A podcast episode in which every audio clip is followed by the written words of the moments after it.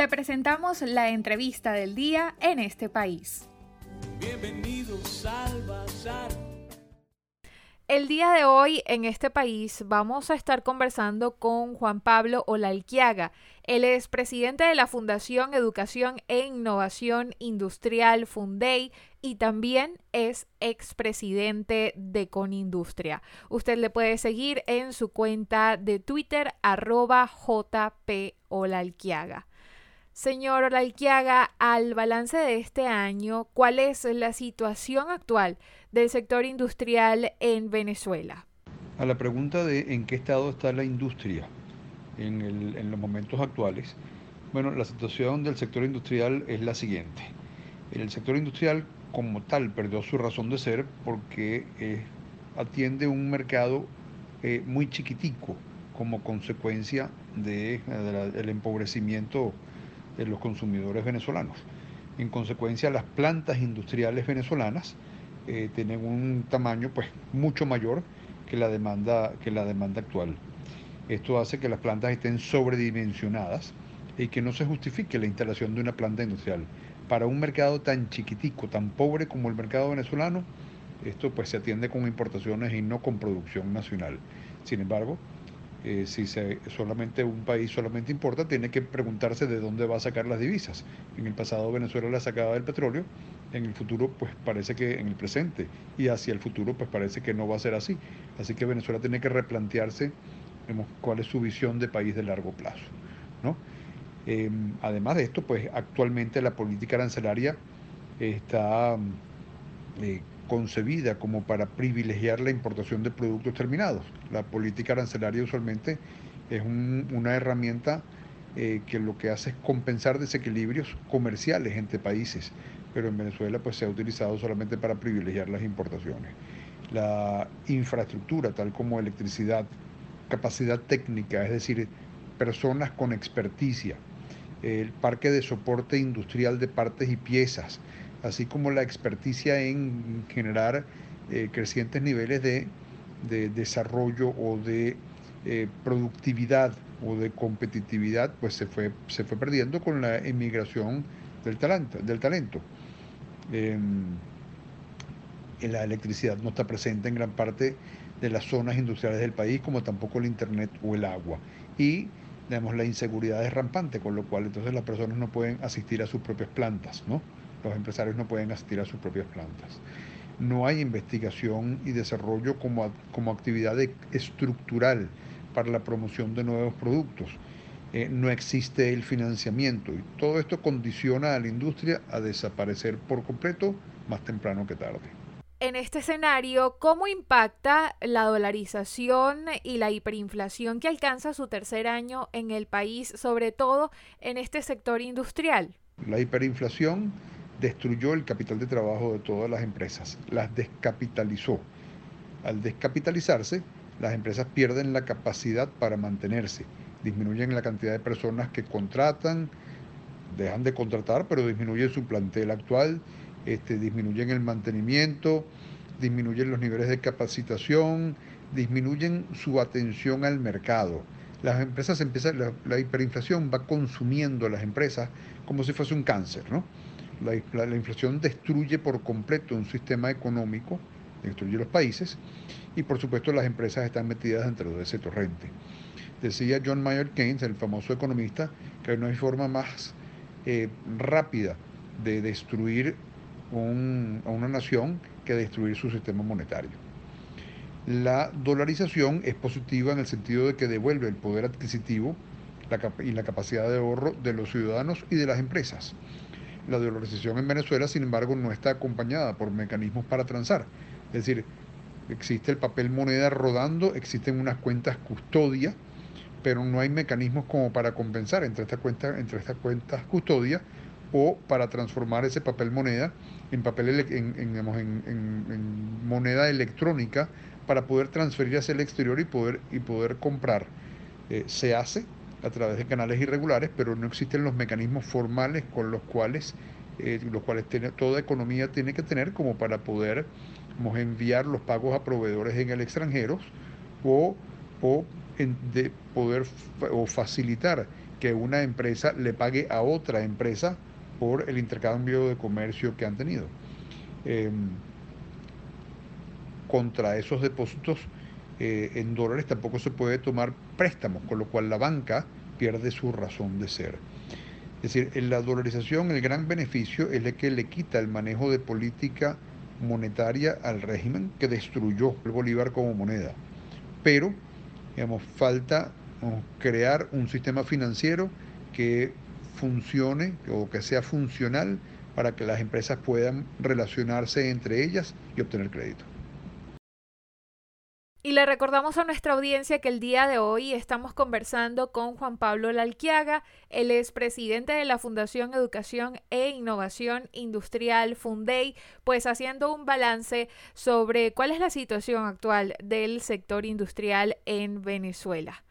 Señora Lalquiaga, en estos últimos 20 años, ¿cómo se ha visto afectado el sector productivo en Venezuela? Bueno, la industria vista como un elemento de política económica para producir localmente y con esto preservar balanza comercial, lo cual lleva a construir reservas internacionales para sostener la estabilidad de la moneda local, bueno, todo eso se perdió. La industria tiene una razón, una justificación en un país, y la justificación que tiene es generar empleos, generar bienes para la población, generar exportaciones y por ende balanza comercial y generar tributos como para sostener al Estado. Nada de eso eh, lo está haciendo la, industria en este momento por su, por su minúsculo tamaño. La industria venezolana perdió por completo su productividad y su capacidad de ser competitiva, así como también perdió digamos, la actualización tecnológica que una vez tuvo. Además de esto, la sobrevaluación de la tasa de cambio que se dio desde principios del periodo del difunto presidente Hugo Chávez, dio al traste con los incentivos para producir localmente. Con una tasa de cambio sobrevaluada, el incentivo es importar productos terminados y no a tener diferenciales que puedan hacer que la producción local tenga interés. Eh, se perdieron los derechos de propiedad, lo cual imposibilitó el pretender tener inversiones de largo plazo también la ausencia de Estado de Derecho hizo que, la, hizo que, los, que las grandes empresas se fueran. El Estado de Derecho es las reglas del juego, es el que, es el que tengamos una ley que sea eh, sensata, que sea debatida, que sea estimulante como para que haya inversión y que además esa ley tenga estabilidad en el tiempo. Eso es lo que es Estado de Derecho, bueno, y eso se perdió al salir las grandes empresas, pues se destruyeron las cadenas de suministro y con eso se destruyó por completo la competitividad, la lo, lo, que quedaba de competitividad de las empresas eh, nacionales. Con eso, lo que queda hoy en día, pues es los restos de un sector industrial que una vez fue pujante. Y para culminar con nuestra entrevista del día de hoy, señora Laiquiaga, en este contexto, ¿cuáles serían los pasos para la recuperación de la industria venezolana? Pasos habría que dar como para recuperar la industria. Bueno, se requiere reconstruir primero un modelo político que garantice Estado de Derecho y derechos de propiedad. el tejido sobre el cual reposa una sociedad es que tenga derechos de propiedad y que tenga Estado de Derecho. Venezuela en este momento ninguno de esos dos derechos existe. Entonces eso es lo, primero que hay que construir y eso es un problema político, no de política económica, sino es un problema de, política, es decir, de relacionamiento, de convivencia entre ciudadanos. Eh, más allá de eso se requiere estabilizar la economía como para que los consumidores vuelvan a tener poder adquisitivo y creen un mercado un poco más grande que justifique la existencia de empresas industriales. Eh, a partir de ahí, se requiere la construcción de políticas públicas orientadas a estimular la producción local.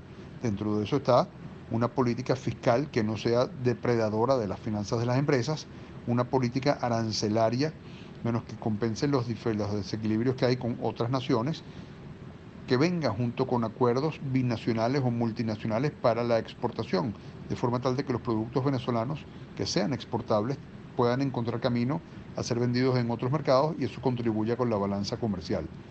Hay que crear una política de protección de inversiones, una política de protección de derechos de autor y de patentes para que se pueda desarrollar investigación todo lo cual conlleva a que haya la introducción, digamos, de, novedades o productos este, nuevos o novedosos que puedan gozar de ser competitivos con los, con los productos extranjeros y poder ingresar en mercados, poderse vender localmente y además ingresar en, en mercados externos. ¿no?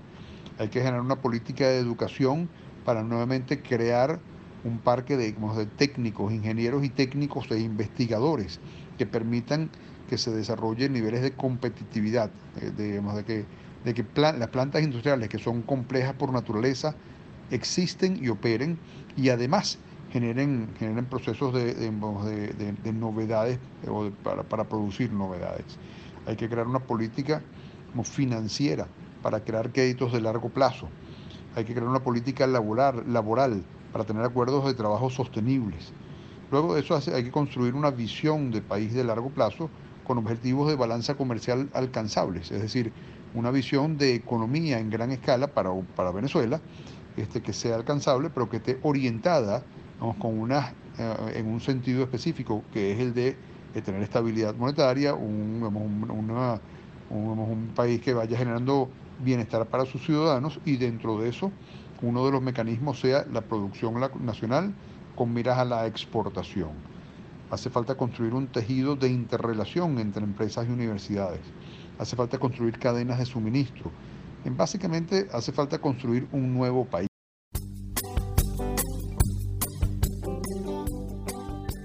Agradecemos a Juan Pablo Lalquiaga, presidente de la Fundación Educación e Innovación Industrial Fundey y también expresidente de Conindustria por su participación en el programa en este país. Con él estuvimos haciendo un balance sobre el estado de operatividad y también a qué se enfrenta el sector industrial en Venezuela.